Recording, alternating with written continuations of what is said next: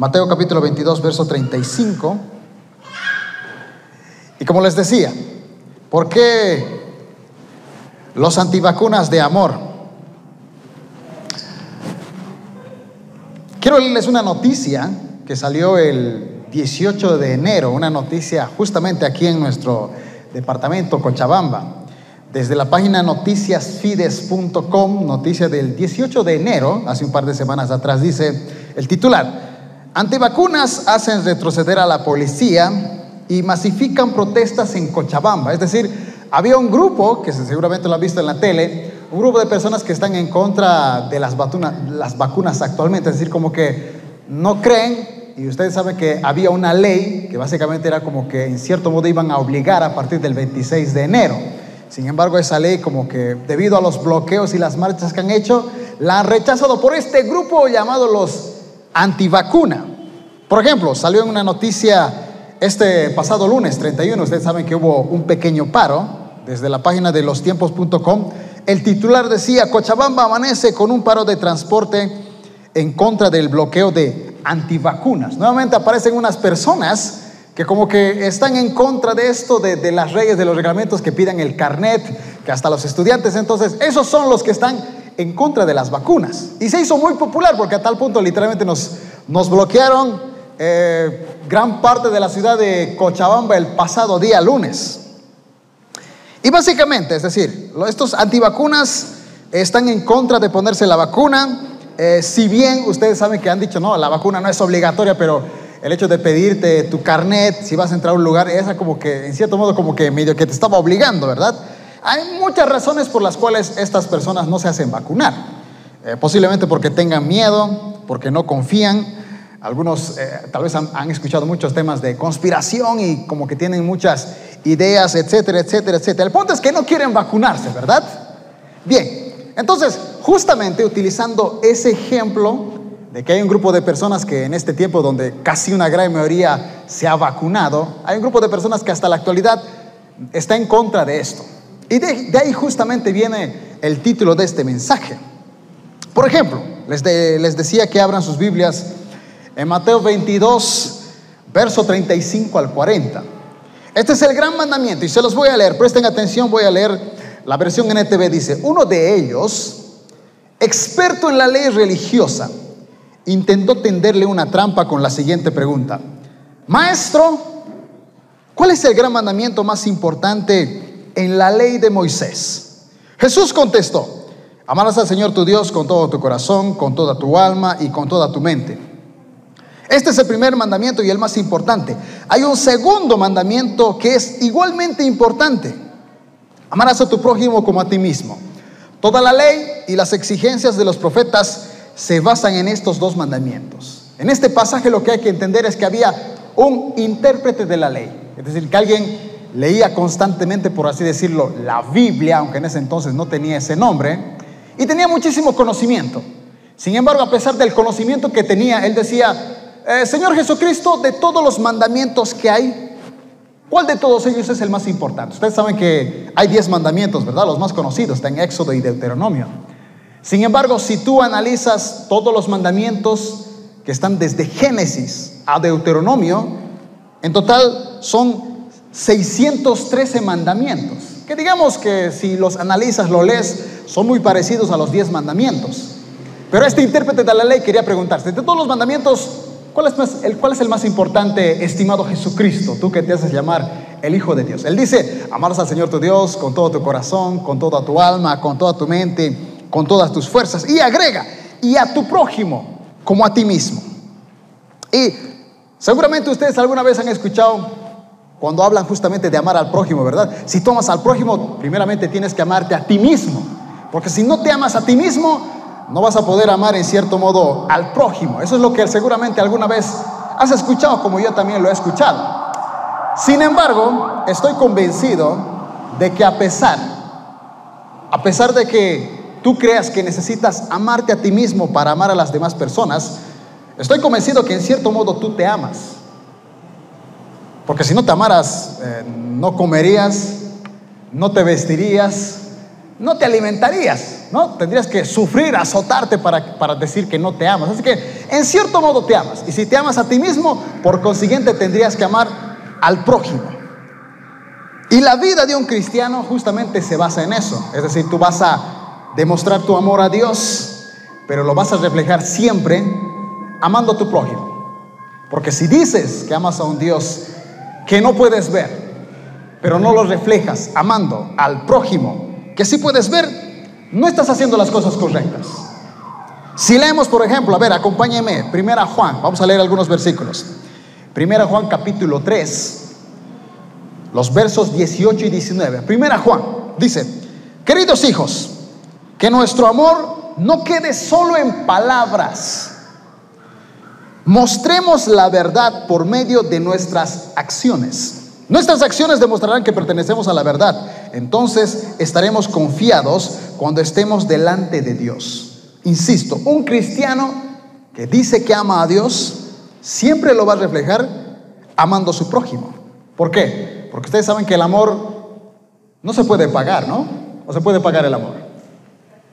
No se puede pagar el amor, pero sí se lo puede demostrar, ¿sí o no? Generalmente los, los chicos, por lo general, cuando quieren conquistar a la chica, se lo demuestran de alguna manera, ¿verdad? Les regalan peluches, chocolates, eh, pueden contratar hasta un mariachi. Y obviamente nadie hace eso por su amiguita, por más que le caiga bien. Siempre hay algo detrás, amor en este caso. Y evidentemente uno le está demostrando. De la misma manera, si tú dices que amas a Dios, vas a demostrar ese amor con tu trato al prójimo. Y quiero hacerte un par de preguntas. Ahí, ahí donde estás sentado. Ponte a reflexionar conmigo. ¿Amas a tu prójimo? ¿Amas de verdad al prójimo? Tu prójimo puede ser tu papá, tu hermano, tu amigo, tu vecino, el pastor, un líder. Todos ellos que están a tu alrededor son tu prójimo. Tal vez tú digas, no, yo sí, sí, me llevo bien con todos, no hay ningún problema. Aquí viene la segunda pregunta. ¿Amas a tu enemigo? Porque incluso tu enemigo es tu prójimo. Cuando tú lees, por ejemplo, por Proverbios 25, 21, dice, si tus enemigos, fíjate lo que dice la palabra de Dios, si tus enemigos tienen hambre, dales de comer. Si tienen sed, dales de beber. No es como lo que alguna vez me decía, no, este desgraciado no me cae mal, Señor, envíale el COVID a este desgraciado que hace renegar. no, si tu enemigo o tus enemigos tienen hambre, dales de comer, por más que te caigan mal o te hayan hecho daño. Y si tienen sed, dales de beber. Y si alguien está pensando, bueno, JD, eso es del Antiguo Testamento, estamos en el Nuevo Testamento, es muy diferente, yo sé que Jesucristo ha cambiado las cosas. Romanos, capítulo 12, verso 20, el apóstol Pablo utiliza ese mismo pasaje. En cambio, si tus enemigos tienen hambre, dales de comer. Y si tienen sed, dales de beber.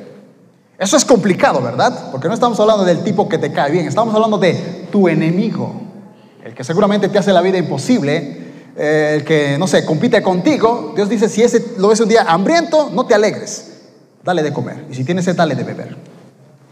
De muchos pasajes que a mí me han llamado la atención está Mateo capítulo 5, verso 48. Dice, sed pues vosotros perfectos, como vuestro Padre en los cielos es perfecto. Seguramente ustedes alguna vez han, han dicho, es imposible llegar a la perfección, ¿verdad? Sin embargo, Jesucristo nos da una chance de cómo tú puedes ser, en cierto modo, perfecto. Si leemos el capítulo completo, a ver, quiero que por un instante presten atención a lo que Jesucristo dijo. Mateo 5, 43 al 48. ¿Han oído la ley que dice, ama a tu prójimo y odia a tu enemigo? Pero yo digo, ama a tus enemigos, ora por los que te persiguen. De esa manera estarás actuando como un verdadero hijo del Padre que está en el cielo, pues Él da la luz de su sol tanto a los malos como a los buenos y envía la lluvia sobre justos e injustos por igual. Si solo amas, hey, si solo amas a quienes te aman, ¿qué recompensa hay en eso? Hasta los corruptos cobradores de impuestos hacen lo mismo. Si eres amable solo con tus amigos, ¿en qué te diferencias de cualquier otro? Hasta los paganos hacen lo mismo. Pero tú debes ser perfecto así como tu Padre en los cielos es perfecto. Es decir, que tú y yo podríamos llegar a esa perfección amando a nuestro prójimo si es nuestro enemigo. Eso es complicado, ¿verdad? Porque uno con el enemigo no se quiere topar, no lo quiere saludar, ni lo quiere ver ni siquiera en pintura. y vuelvo a preguntarte, ¿amas a tu enemigo? Porque el amor es incondicional, ¿verdad? El verdadero amor es incondicional, no espera nada a cambio. Así que tú tienes que amar al prójimo no esperando que él te corresponda. En este caso, aunque él no te corresponda, tú vas a amar. Otra pregunta. ¿Oras por quienes te persiguen? Porque el pasaje dice que hay que bendecir a los que nos persiguen. Ese, pasaje de persiguen tiene que ver con persecución. En el original, esa palabra persecución tiene que ver con maltrato. O sea, si alguien te está maltratando, ¿tú serías capaz de bendecir a la persona que te está maltratando, que tal vez estás trabajando y te está explotando. Porque haciendo eso vas a ser como tu padre que hace caer lluvia sobre justos e injustos. Otra pregunta. ¿Oras por quien te trata mal? ¿Bendices a tu prójimo que es cristiano como tú, pero dentro de la misma iglesia capaz es hasta tu enemigo? ¿Oras por él? Porque capaz dices, bueno, no, no, no, no, no nos peleamos en pleno culto, pero, pero bueno, yo no oro por él. Tú oras por tu enemigo, aun si viene a esta iglesia, oras por él, lo bendices, intercedes y dices, Señor, quiero que este desgraciado le vaya bien, Señor, que tú lo bendigas, que tú lo toques. ¿Serías capaz de hacer eso? Una vez el pastor Marcelino me, contó un testimonio de, de, una pareja que tuvo problemas, o sea, como que estaban peleándose el marido y la mujer. Y la mujer vino a casa y le dijo, bueno, ya es mi marido, me hace renegar, pero ya está solucionado todo, ya. ya. Y el, pastor le pregunta, ok, ya te divorciaste y todo lo demás, y te hizo mucho daño porque te traicionó, etcétera, etcétera, pero tú lo has perdonado? Sí, sí, sí, pastor, lo he perdonado. ¿Seguro que lo has perdonado? Sí, sí, no tengo nada en contra de él. Muy bien, quiero que en este momento hagas una oración y digas, Señor, quiero que bendigas a esa persona, a ese mi ex marido que me, que me, engañó, que se divorció de mí, quiero que lo bendigas. Y la mujer dijo, ¿cómo es posible que yo voy a bendecir a ese desgraciado? Entonces como que te das cuenta que su perdón no era genuino.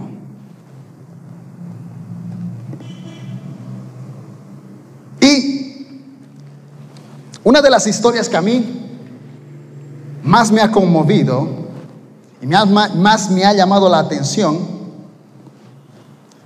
es la de la parábola del buen samaritano. Porque el intérprete de la, ley, cuando le, dice a Jesucristo, ¿cómo puedo, cuál es el, mandamiento más importante? Amar a Dios, le dice.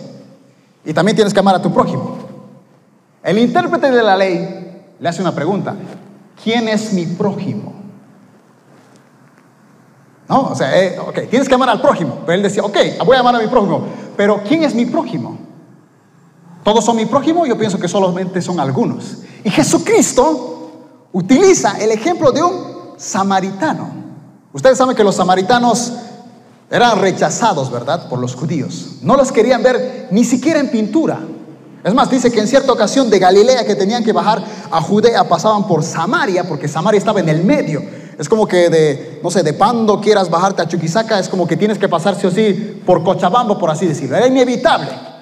Así que pasaron por ahí y los discípulos que despreciaban a los samaritanos dijeron, Señor, estos samaritanos, ¿no quieres que les hagamos caer fuego del cielo que los consuma?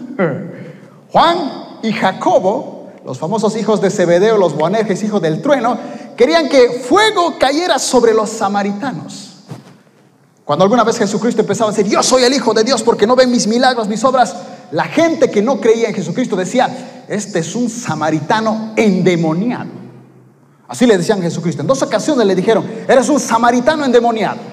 ¿Por qué? Porque utilizar el término samaritano era básicamente un insulto en esos tiempos. Y dice, por ejemplo, vamos a leer Lucas capítulo 10, verso 29 al 37.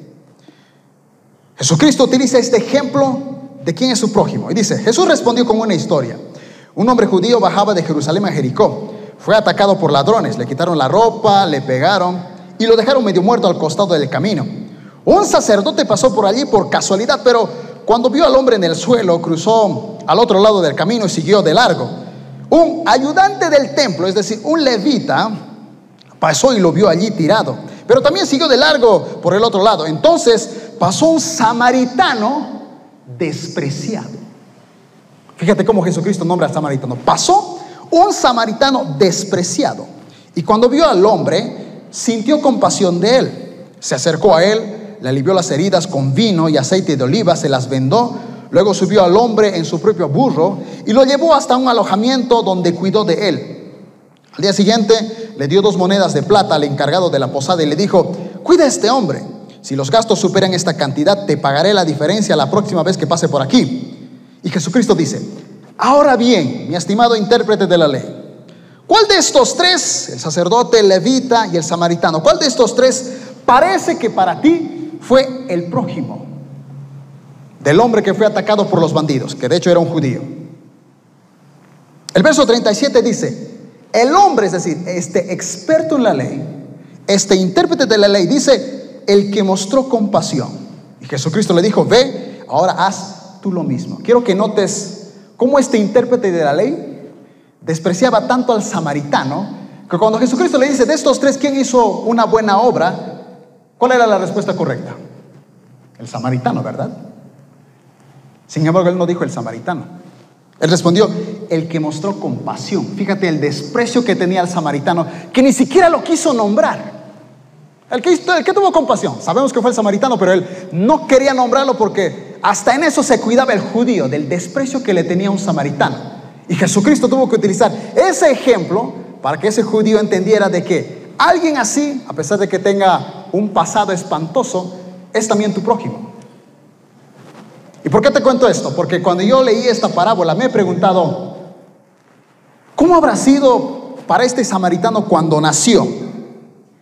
Era niño y su familia tuvo que decirle, los judíos nos desprecian, los judíos nos odian, no nos quieren ver ni en pintura. ¿Cómo habrá sido su infancia, por ejemplo? Nacer en un lugar, porque él no era culpable. Se supone que los samaritanos, su desprecio a ellos venía desde años atrás. Cuando tú lees en los tiempos de Jeroboam, cuando Jeroboam se dividió la nación de Israel, Jeroboam, por miedo a que la gente bajara a Jerusalén, en Dan y en Betel, hizo dos altares, altares paganos. Ese mismo lugar donde están las, las ciudades de Dan y Betel, años posteriores, era conocido como Samaria. En ese lugar hacían muchos pecados. Dice que incluso a Moloch, un dios pagano, sacrificaban a sus hijos para que ahí fueran quemados vivos. Tu, tu bebé nació, al dios Moloch y lo arrojabas al fuego. A ese extremo llegaron los samaritanos. Evidentemente estamos hablando de casi mil años atrás, antes de la llegada de Jesucristo. Y yo me pregunté, este pobre samaritano, quizá desde muy niño ya le dijeron, los judíos nos desprecian, nos odian, no nos quieren ver ni en pintura. Lamentablemente, por un pasado que no es nuestra culpa, nos desprecian. Sin embargo, Jesucristo utiliza el ejemplo de este samaritano porque el sacerdote no recogió al judío. Hay muchas teorías de por qué el sacerdote no pudo haber recogido al judío que fue maltratado. Se supone que el sacerdote no debía tocar personas o cadáveres. Seguramente pensó que estaba muerto y dijo, no, no lo puedo tocar, porque si lo toco me contamino. 14 días de purificación. No, mejor voy al templo que ayudar al que está tirado ahí. El levita trabajaba también en el tabernáculo, así que dijo, no, tampoco lo puedo tocar porque me va a estorbar, me va a contaminar, mejor me iré nomás. El único que tuvo compasión era aquel que había sido rechazado y por ese judío que representaba todo ese rechazo, él tuvo compasión de esa persona. Eso me lleva a pensar que solamente aquel que ha sido despreciado sabe dar compasión esa compasión que jamás ha recibido. Les quiero comentar algo que, como una experiencia propia. Cuando yo tenía 18 años de edad, acepté a Cristo en mi corazón, hace muchos años atrás. ¿No? Me acuerdo que estaba en el, en el colegio y había una chica en el curso.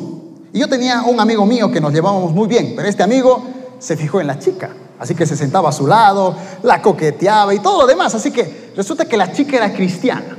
Así que como la chica se dio cuenta de que el chico le estaba chequeando, aprovechó eso y le dijo, te invito a un culto de jóvenes. Y obviamente el chico que pues, estaba enamorado de la chica, por la chica fue a la iglesia. Pero fue a la iglesia y le gustó la iglesia. Es decir, llegó a la iglesia y dijo, oye, me encantó. Y, me, lo contó a mí. Me dijo, oye, estimado JD, fui a esa iglesia. Yo, yo fui por la chica, me dijo a mí. Pero la verdad es que la iglesia estuvo tremenda. Yo, la gente me recibió tan, tan bien, me sentí amado, me sentí feliz. Era, sentí la presencia de Dios. ¿Por qué nos vamos? Me dijo a mí. Yo dije, "Mm, interesante, nu- nunca había escuchado que alguien me dijera que le impactó una iglesia. Ok, vamos, e- este es mi mejor amigo, lo conozco, es medio ateo, sé que fue por la chica, pero si me dice que algo pasó esa noche, es porque algo realmente pasó. Así que yo fui. Y esa noche evidentemente acepté a Cristo en mi corazón, ¿no? Nuevecito en la iglesia, ya estaba un par de semanas, meses, me acuerdo que creo que unos dos meses después había un retiro de jóvenes, fui a ese retiro, ahí confirmé todavía mi, mi conversión, estaba apasionado por Dios, unas dos semanas después me bauticé, ustedes saben que el bautismo es un paso muy importante, estaba enamoradísimo de Dios. Y esta mi amiga, la que había invitado al amigo y por consiguiente también en cierto modo me invitó a mí, era como nuestra líder. Y ella decía, wow chicos, qué felicidad. Ahora ya somos por lo menos tres en el curso que somos cristianos. Y dice, oye, hay que de alguna manera predicar, hay que, hay que ganar a todo el curso para que todo el curso vaya a la iglesia. Y nosotros, sí, por supuesto. Y yo tenía un mejor amigo. Se llamaba Cristian, era de mi curso. Y me dijo, oye, JD, ¿por qué no le invitas a tu mejor amigo Cristian a la iglesia? ¿Saben cuál fue mi respuesta? Yo dije, ¿qué? ¿Cristian? No, todos menos Cristian. O sea, yo quería que todo el curso se salvara, menos mi mejor amigo Cristian. Y tenía muchas razones del por qué. Porque él no se había convertido. Yo sí. ¿Y saben por qué? Porque nosotros éramos unos desgraciados que íbamos a las fiestas, íbamos a las discotecas, estábamos con una que otra chica. Éramos unos desgraciados, éramos jóvenes, adolescentes, 16, 17 años, perdidos en el mundo, con papás divorciados, que, que se reniegan de la vida haciendo un carnaval, ¿verdad? Una parranda de sus vidas. Pero yo me había aceptado a Cristo en mi corazón. Evidentemente cuando yo llegué a la iglesia dije, Señor, eh, hice muchas cosas malas en el mundo, eh, no quisiera hacer eso dentro de la iglesia. Me acuerdo que me dijeron a mí, las, las chicas de la iglesia son tus hermanas espirituales, tienes que cuidarlas. Y número dos, ellas son hijas de Dios, así que si tú le haces daño a alguna de ellas, Diosito cuida a sus hijas y te va a castigar si le haces daño a alguna de ellas. Yo ya había entendido eso, pero yo conocía a Cristian. Este tipo no se había convertido. Y si yo era, por así decirlo, cholero, este era cholero por 10. Muchísimo más que yo todavía. ¿Y saben por qué yo no quería que fuera a la iglesia? Va a sonar un poco chistoso, pero yo no quería porque decía, no, si Cristian va a la iglesia, esas chicas tan bonitas que están en la iglesia, este desgraciado se las va a llevar al mundo. Todos pueden aceptar a Cristo, menos Cristian. No quería que él tuviera un encuentro con Cristo. Evidentemente, ¿por qué? Porque yo tenía miedo que él se llevara algunas chicas al mundo. ¿Por qué? Porque lamentablemente como nosotros, él y yo éramos, éramos pandilleros en ese entonces en Quillacollo. Había una pandilla llamada los Panteras Negras. Y los que eran un poco más mayores que nosotros, tristemente nos enseñaban algunos tips y cosas así para, digamos, engañar a las mujeres. Yo ya me había convertido a Cristo, así que ya no lo hacía, no lo podía hacer, sabía que estaba mal. Pero Cristian evidentemente no se había convertido, así que él si iba a venir a la iglesia, si iba a llevar a cualquier chica. Ese era mi temor, fíjate vos. Así que todos pueden aceptar a Cristo, menos Cristian. Anecdótico ese caso. Obviamente un día estoy orando y digo, Señor, necesito que tú salves a las personas, pero, pero Cristian no. Señor, por favor, que él, si alguien le invita a la iglesia, por favor que diga que no, que no acepte, por favor, lo que sea. Pero él no, no quiero que venga a la iglesia, menos a la mía, ninguna que vaya. Fíjate la oración que yo hacía. En esa oración, un día Dios pone en mi corazón, me dice, desgraciado, ¿y quién dice que Cristian no lo merece? No merece la salvación, por así decirlo, y tú sí la mereces. Tú tampoco la mereces. Tal vez ya te convertiste, pero eso no significa que tú merezcas la salvación. Tú eres tan indigno como tu amigo Cristian. Y si tú dices que me amas a mí, pero no lo reflejas amando a Cristian, alguien que está perdido y que como tú necesita a Cristo en tu corazón, no estás haciendo las cosas correctas. Así que yo dije, ok, Señor, desgraciado Cristian, y fui era mi mejor amigo. Así que le dije, Cristian, te quiero invitar a la iglesia. Y obviamente era mi mejor amigo. Digo, por supuesto, JD, vamos. Quiero conocer tu iglesia. A ver si me presentas algunas hermanitas, todavía me dijo el desgraciado. Y dije, Señor, por favor, que no pase nada. Lo llevé a la iglesia. Cristian estuvo asistiendo a la iglesia alrededor de dos meses. Nunca aceptó a Cristo en su corazón. Y curiosamente tampoco nunca se llevó a ninguna chica de la iglesia. Porque si algo yo había olvidado o quizá ignorado, es que una verdadera hija de Dios jamás se mete en yugo desigual. Ni mucho menos cualquier tipo que anda coqueteando y que cree que su coqueteo en el mundo va a funcionar dentro de la iglesia. Evidentemente eso nunca va a pasar. Al menos en mi iglesia no pasó. Porque obviamente Cristian venía a coquetearlas con sus piropos, les coqueteaba, les hacía chistes, pero las chicas se daban cuenta, este tipo tiene malas intenciones. Yo no soy una tonta. Eh, hay discernimiento de espíritu, así que las chicas no se dejaban. Cristian nunca aceptó a Cristo en su corazón. Pero yo entendí que si yo supuestamente digo que amo a Dios, puedo amar incluso a aquella persona que yo siento de que quizá ese no merece la salvación. ¿Cuál es el mensaje?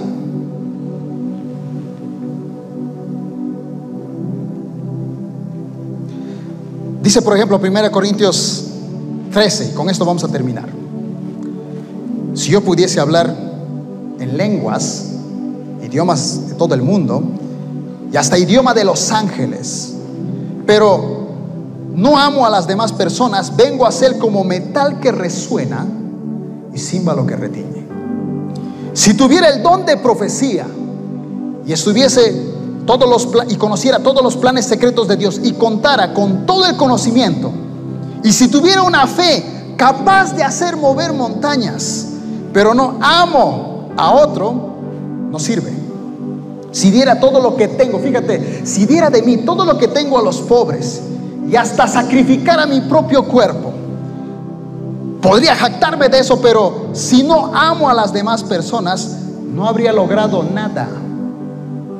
Y dice, el amor es paciente, bondadoso. El amor no es celoso, ni fanfarrón, ni orgulloso, ni ofensivo. No exige que las cosas se hagan a su manera. No se irrita, ni lleva un registro de las ofensas recibidas. No se alegra de la injusticia sino que se alegra cuando la verdad triunfa. El amor nunca se da por vencido, jamás pierde la fe, siempre tiene esperanzas y se mantiene firme en toda circunstancia. Y el verso 8, la profecía, el don de lenguas y el conocimiento especial son inútiles, pero el amor dura para siempre.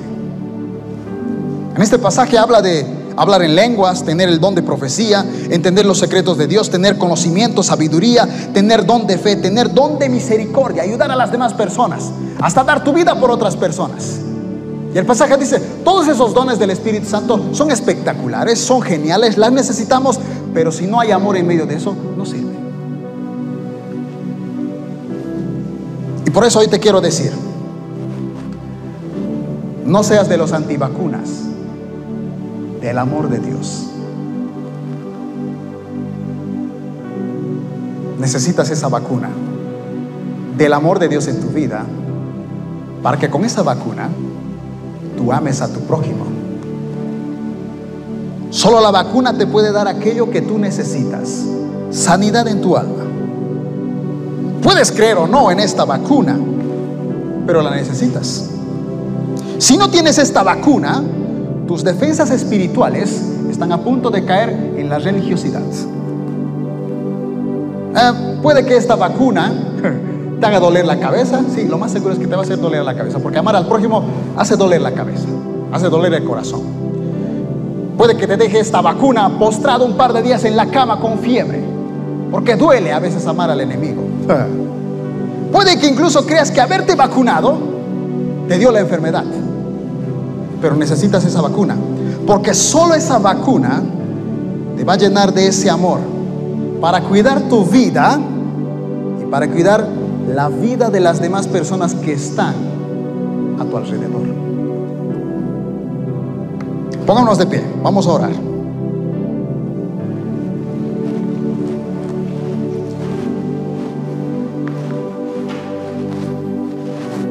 ¿Y sabes qué? Quiero que sea nuestra oración, mis estimados? Que Dios nos dé esa vacuna que necesitamos. Tú y yo necesitamos esa vacuna de amor.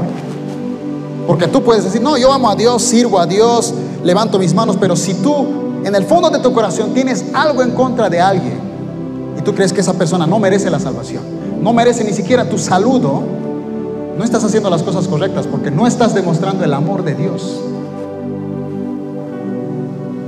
Y ustedes saben que estamos en el año del avivamiento, ¿verdad? Muchas personas van a venir aquí nuevas. Muchas de ellas van a ser como yo, desgraciado que vino del mundo. Que si tú me veías cuando yo me acepté a Cristo en mi corazón, te decías, este desgraciado hay que enviarlo al infierno, sáquenlo de la iglesia. Pasaron años para que Dios transformara mi vida.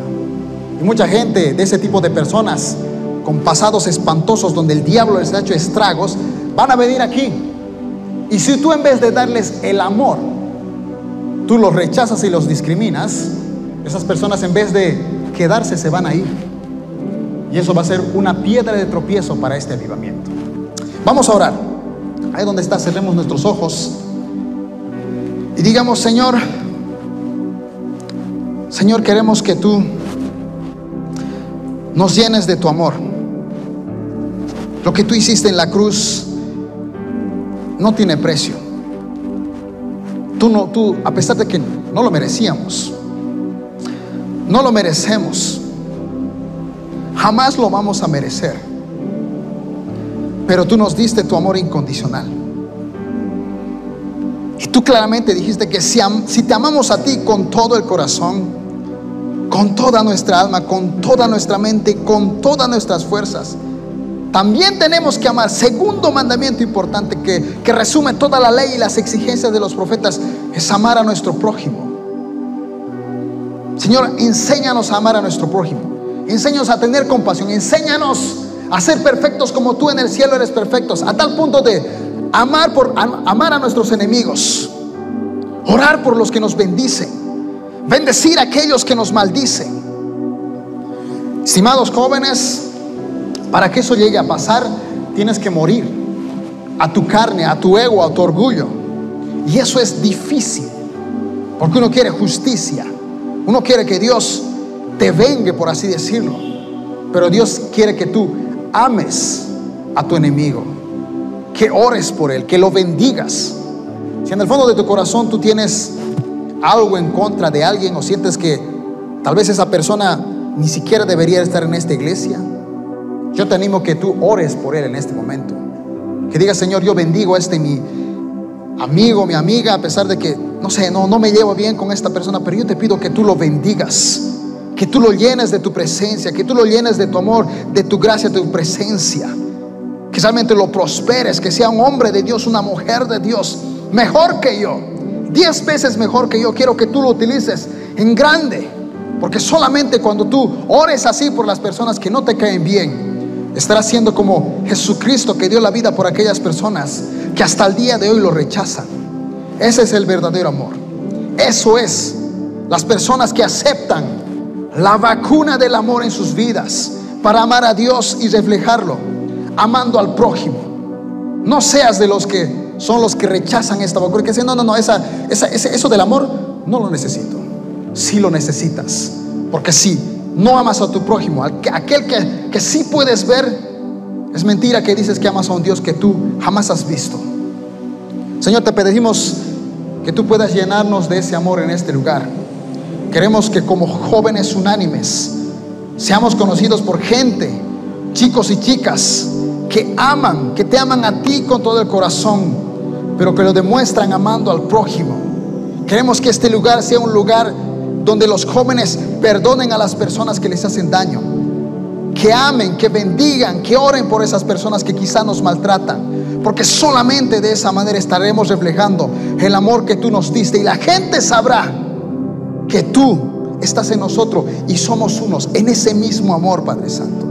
Te pido que puedas bendecir aquí a los chicos y chicas que están esta noche que tú los puedas proteger, que los llenes de tu gracia, de tu amor, de tu favor, que realmente ellos entiendan que el avivamiento va a venir a este lugar Pero toda gente que venga dañada, con un pasado espantoso, la única manera en que ellos van a ser transformados no es cuando nosotros les lancemos piedras.